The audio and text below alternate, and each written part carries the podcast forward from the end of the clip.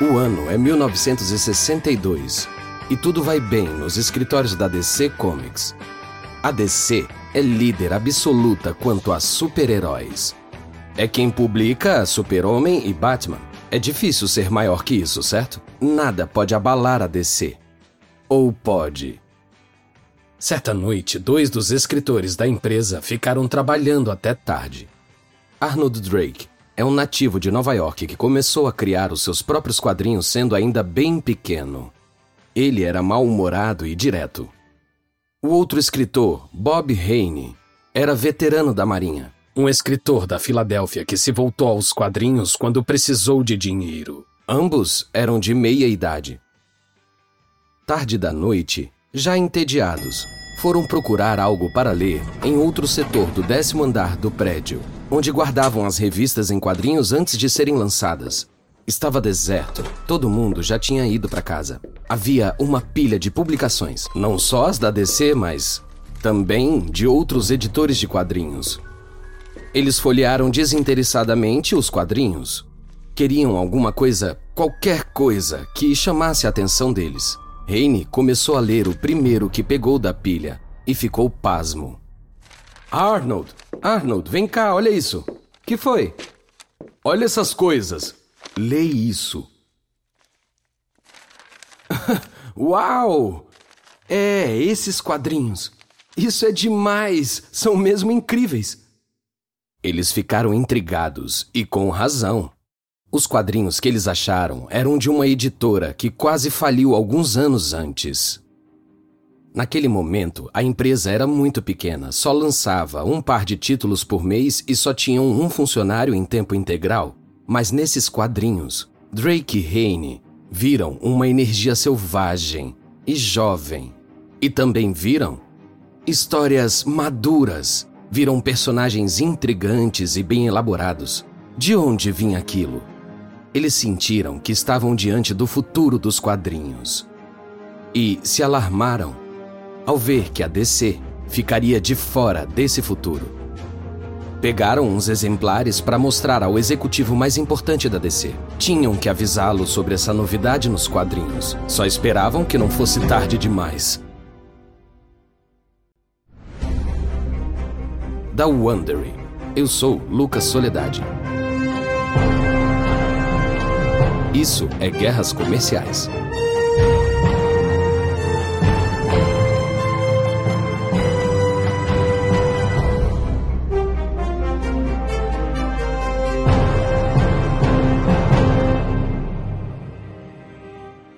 Hoje, continuamos com a rivalidade de décadas entre a Marvel e a DC. Este é o episódio 2, O Fantástico Senhor Lee. No último episódio, conhecemos Stan Lee, um escritor e editor frustrado da Marvel Comics que, em 1960, prometeu sair desse ramo. E isso até que seu chefe, preocupado com o sucesso da DC com a Liga da Justiça da América, pediu para Lee criar personagens de quadrinhos. Lee jurou fazer este quadrinho de super-heróis do jeito dele. E essa decisão seria o início da era Marvel, que desencadeou uma enxurrada de novas histórias e novos heróis que estão, até hoje, no topo da lista dos cinéfilos do mundo. Eram esses quadrinhos que os escritores da DC, Hayne e Drake, descobriram naquela noite de 62. O fenômeno da Marvel não aconteceu do dia para noite, começou em 1960, dentro dos escritórios da Marvel na Avenida Madison, em Nova York. Stan Lee Estava pronto para criar um novo título de super-heróis, mas ele era só um escritor e editor e precisava de um artista. Alguém que o ajudasse, que pegasse o papel e lápis e desse vida a qualquer história que se pudesse inventar. Para Stan Lee, naquele momento, esse homem era Jack Kirby. Você pode nunca ter ouvido falar nele. E se for assim, é uma pena. Porque ele foi tão importante para o sucesso da Marvel quanto o próprio Stan Lee. Talvez só precisasse de um agente melhor, porque Kirby, assim como Lee, era um nova-iorquino nativo nascido em 1917 na Zona Leste. Seu pai trabalhava em uma fábrica de roupas e sua família era pobre. Kirby odiava seu bairro. Estava cheio de gangues e violência. Kirby sempre era atacado nas ruas e até em casa, e tinha que sair correndo, igual aos heróis que ele criou mais tarde. Kirby se interessou por quadrinhos por acaso certo dia. Durante uma tempestade, ele viu uma revista Pulp flutuando na sarjeta caminho do esgoto. Na capa havia o desenho de um foguete. Kirby ficou intrigado. Começou a aprender a desenhar sozinho com 11 anos, olhando os livros de desenho da biblioteca. Mais tarde, começou a trabalhar em animação e quadrinhos. Sua primeira cocriação para Marvel foi o Capitão América, que vestia essa roupa com a bandeira americana. Ele tem um escudo quase indestrutível que podia arremessar nos bandidos. O Capitão América apareceu na televisão nos seus primeiros dias. Lembra que o delegado e eu limpamos as ondas de crime nessa cidade? É, é, mas o Capitão América fez quase tudo para vocês. Kirby trabalhou na Marvel por cerca de um ano antes de desertar para DC em 41, mas nos anos 50 ele voltou para Marvel e logo se tornou o colaborador mais confiável do Lee. Os dois lançaram centenas de histórias de romance, terror e ficção científica ao longo dos anos. Em 1960, quando o chefe do Lee lhe deu a liberdade de desafiar a nova saga da DC, a Liga da Justiça da América, Lee escolheu Kirby como colaborador e logo deixou claro que queria traçar um novo caminho. Não vou copiar o que a DC está fazendo. Vamos fazer um tipo de equipe de super-heróis diferente. Lee estava cansado de escrever histórias para criancinhas, era muito chato. Desta vez, Stan Lee escreveria algo que um adulto gostasse de ler. Alguém como ele, certo? Ele queria diálogos mais realistas, personalidades consistentes, tramas que não tivessem sido usadas mil vezes. Eles trabalham duro, escreveram, Construíram personagens, desenvolveram a dinâmica interpessoal, elaboraram ideias, esboçaram imagens, sonharam com tramas e criaram universos, mundos. O resultado foi uma história sobre um grupo de aventureiros que viajavam pelo espaço e foram transformados após serem bombardeados por raios cósmicos. Foram chamados de O Quarteto Fantástico. Foi assim que ele descreveu o início da autodescoberta dos personagens. Todos eles são diferentes agora, eles sentem isso, embora ainda não saibam muito bem como mudaram. Reed Richards, o líder do grupo, podia se transformar em um homem elástico de borracha. A namorada dele, Susan Storm, podia ficar invisível. O irmão dela, Johnny Storm, podia se transformar em uma tocha humana. E eles tinham um amigo, Ben Grimm, que se transformava em um monstro laranja rochoso que se chamava A Coisa e era mais forte que um elefante. Também era um pouco mais feio. O Quarteto Fantástico não via seus novos poderes precisamente como uma benção. No início, os integrantes do quarteto se consideravam uh, quase como monstros. Na verdade, eles se horrorizaram quando começaram a mudar. Por exemplo, quando Susan Storm viu seu namorado Reed Richards começar a esticar, ela odiou. Oh, Reed, você não! E o Reed, enlouquecido. O que aconteceu comigo? Com todos nós? Comparados aos heróis perfeitinhos da DC, o Quarteto Fantástico tinha sérios problemas. Eram como uma família briguenta e disfuncional às vezes, mas uma família que se amava. E ao contrário dos personagens da DC que se escondiam atrás de identidades secretas, esses heróis conflitivos adoravam ser celebridades. Mais ou menos como pessoas normais. A primeira edição chegou às bancas em novembro de 1961. Não foi um fiasco, mas também não atraiu um grande público. Os quadrinhos atraíram um modesto, mas fervoroso grupo de leitores que entendiam que Lee e Kirby estavam fazendo algo especial com super-heróis. Enviavam cartas de admiração que eram impressas em edições subsequentes do gibi. O Quarteto Fantástico é mais interessante e diferente que qualquer outra revista em quadrinhos, Cansei de ler editores bonzinhos e educados publicando sobre heróis bonzinhos e educados. Gosto de ver os conflitos da vida real entre os quatro. Espero que mantenham esse realismo. O Quarteto Fantástico era tipo um quadrinho underground, mas estava crescendo.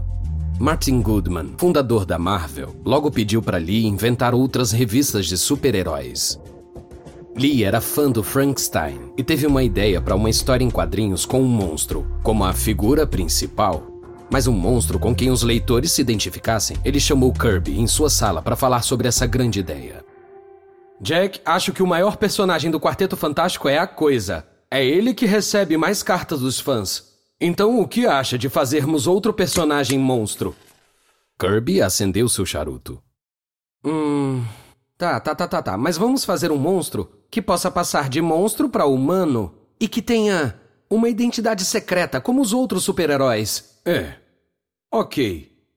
Um monstro anônimo e bonzinho. Tá falando disso? Jack.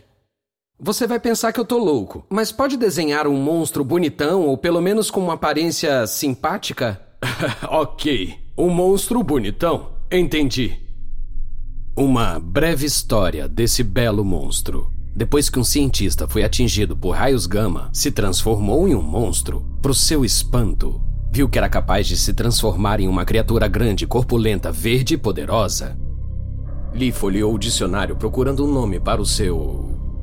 herói. Vamos ver.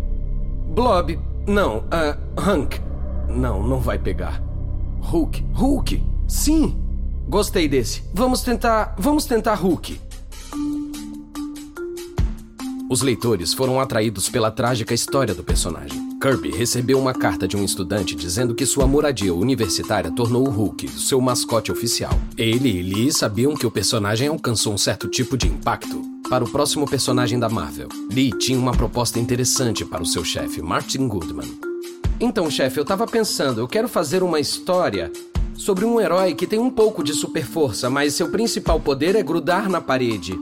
Pensei nisso olhando uma mosca na minha sala. uma mosca na parede. Hum, tá bom.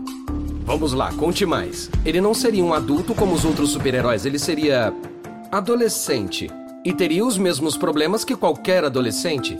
Asma, acne, problemas com as garotas, essas coisas. É, Stan. Adolescentes não são heróis, são ajudantes. Você sabe disso. Além disso, super-heróis não têm problemas pessoais, eles superam isso. São super-heróis? Isso soa comédia para mim. Não é comédia, não é comédia, é um drama. E essa é a melhor parte. Quero chamar esse cara de Homem-Aranha. Que? É um nome horrível, Stan. Ninguém gosta de aranha. No final, Goodman cedeu, ou algo assim. Como consolo, Goodman incluiu a história em uma antologia chamada Amazing Fantasy. Mas Goodman achava que seria cancelado de qualquer jeito. Quanto ao Homem-Aranha, acho que não preciso dizer o que aconteceu depois, né?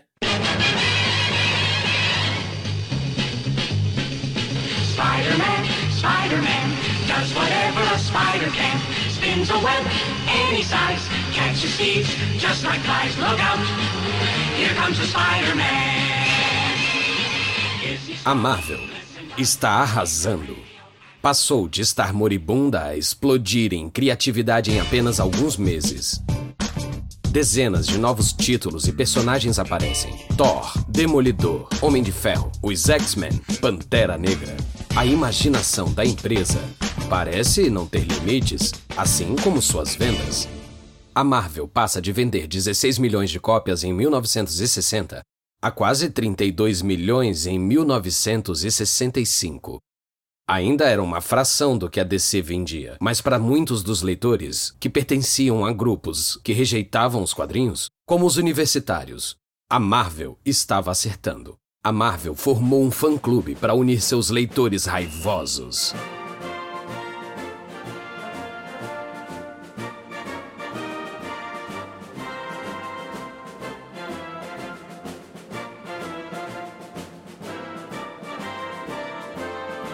Sim, a Mary Marvel Martin Society.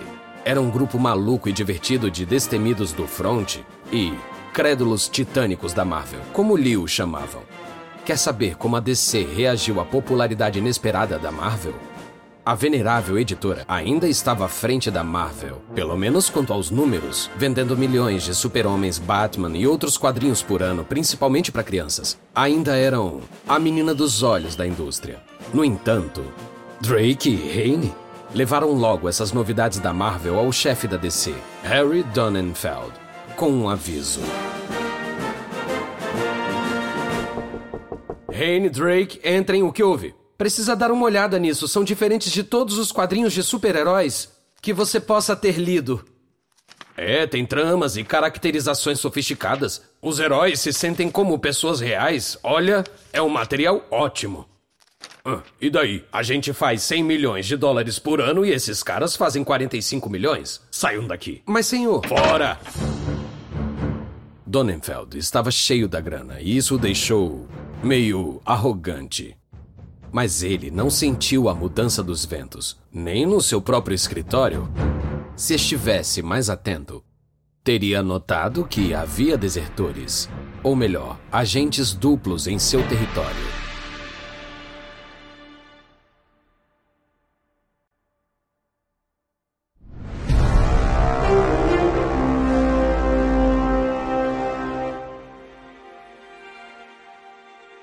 O artista Gene Colan estava desenhando quadrinhos românticos na DC quando timidamente decidiu se arriscar com os super-heróis da Marvel, sem sair da DC.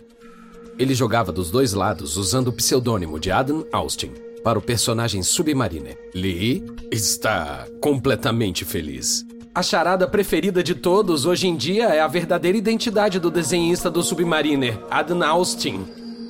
Como a maioria suspeitou, Adam Austin é um nome fictício. E um dia desses vamos revelar seu nome verdadeiro para vocês.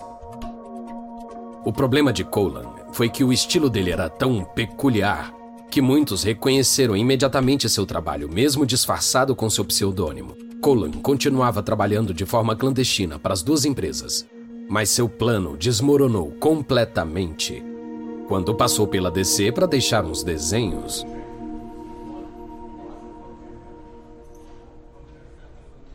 Enquanto esperava o elevador, as portas se abriram e o dono da Marvel, Martin Goodman, saiu depois de ter ido a DC resolver algum assunto estranho. Oi, Jean, disse o dono da Marvel, deixando bem claro para qualquer um na DC que Colan estava trabalhando nessa competição. Colan ficou numa saia justa, mas no dia seguinte, Lee ofereceu ao artista um emprego em tempo integral na Marvel, com um salário muito melhor. O editor da Marvel gostava de provocar a DC de vez em quando. E logo encontrou novas maneiras de antagonizar seu eterno rival. Sua filosofia era que o fato da Marvel não ser a número um não significava que não podia agir como se fosse. Além dos novos personagens, uma inovação de Stan Lee na Marvel foi dar às páginas editoriais uma voz diferente. Páginas editoriais nos quadrinhos, quando era pequeno, ele lia uma coleção de histórias infantis onde o autor respondia as cartas dos leitores no final de cada livro. Lee nunca esqueceu daquilo e jurou que tentaria fazer os leitores da Marvel se sentirem valorizados da mesma forma. E ele fez isso. Se comunicava com eles em um tom amigável na seção de cartas dos leitores e numa coluna mensal que saía em todos os quadrinhos da Marvel. Anos antes da internet, e-mails e caixas de mensagens, estas eram as linhas diretas para os leitores. E foi então que Lee começou a lançar alguns mísseis na direção da DC. Esse seria o campo de batalha público entre a Marvel e a DC. Lee se propôs a construir a rivalidade entre as duas editoras, e fazendo isso forçava os leitores a escolherem um lado. Uma das suas principais curtições era zombar da competição como marca X. Marca X é como os publicitários se referem a uma marca concorrente que não pode ser citada em 1965, Lee soltou essa para DC. Vocês notaram a quantidade de imitações baratas da Marvel ultimamente? A imitação pode ser uma forma muito sincera de bajulação. Mas queremos ter certeza de que nenhum amante doido da Marvel vai se seduzir por aquelas versões inferiores da marca X. Os leitores adoravam essas coisas. Eles logo entravam no jogo, pegando as deixas do Lee e jogando mais dardos na DC. Dois fãs de Nova Jersey disseram isso em uma carta impressa em uma edição de 66 do espetacular Homem-Aranha. Quando você tá lendo um quadrinho da marca X, você só tá lendo um quadrinho, mas quando você tá lendo uma revista da Marvel, você fica um pouco mais alto, anda um pouco mais reto e fala um pouco mais charmoso. Lee estava se divertindo muito estava construindo um exército de fãs da Marvel e alimentando a crescente rivalidade. Em outra coluna, ele se ofereceu para vender a DC alguns roteiros antigos da Marvel, para que eles possam alcançá-la e permanecer no jogo. Os diretores da DC não estavam tão contentes. Quem era Stan Lee para tamanha ofensiva? Ele tem uma fração das nossas vendas. Nós temos o Super-Homem, meu Deus!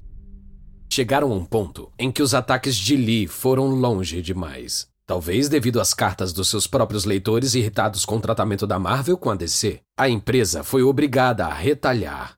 A guerra de palavras estava mesmo desatada. A réplica começou em uma edição da revista do Super-Homem em 1965. Um leitor chamado Howard Berger escreveu para reclamar sobre os interessantes ataques de Lee a DC.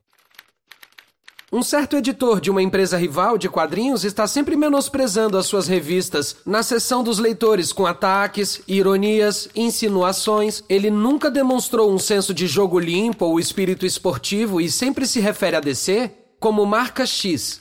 Bem, sugiro que a gente, fãs da DC, se una e se refira a eles como marca E. Marca E com E de ego que é o problema deles. Estão sempre dizendo aos leitores como nós e nossas histórias somos demais. O que acham? O editor da DC publicou uma resposta com uma só palavra: Maravilhoso! Logo, Lee estava rodeado de cartas de leitores da DC. Uns os chamavam de marca Ego, outros de marca Eu, e outros de quadrinhos imitadores. A rixa rapidamente passou para as histórias dos quadrinhos. Em um quadrinho do Batman, em 67, o herói está acrobaticamente girando em cima de um mastro quando diz a si mesmo: eu já fazia isso antes de qualquer um, inclusive daquele retardatário do Peter. Toma essa, Homem-Aranha. A ascensão da Marvel na década de 60 foi rápida. A editora de quadrinhos passa de cerca de 18 milhões de dólares em vendas em 61 a 45 milhões em 68. Realmente uma expansão invejável.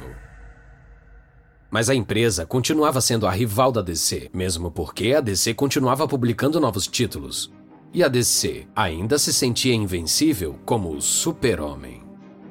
Isso logo mudaria. E a empresa que criou a história em quadrinhos de super-heróis americanos começou a ter problemas. Mais tarde, se viu tentando imitar desesperadamente aquela empresa que menosprezou um dia, muitas vezes com resultados embaraçosos. E quando nada mais funcionou, tiveram que apelar ao roubo. Espero que tenham gostado deste episódio de Guerras Comerciais.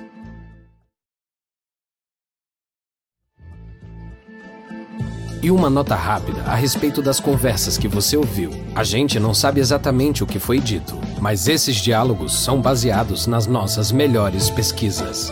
A série Guerras Comerciais foi originalmente apresentada por David Brown. O host dessa versão é Lucas Soledade. Reed Tucker autor de Slugfest, por dentro da épica batalha de 50 anos entre a Marvel e a DC, escreveu essa história. Karen Lowe é nossa produtora e editora sênior. Design de som original por Bay Area Sound. Nosso produtor executivo é Marshall Louie, criado por Hernan Lopes para Wondery.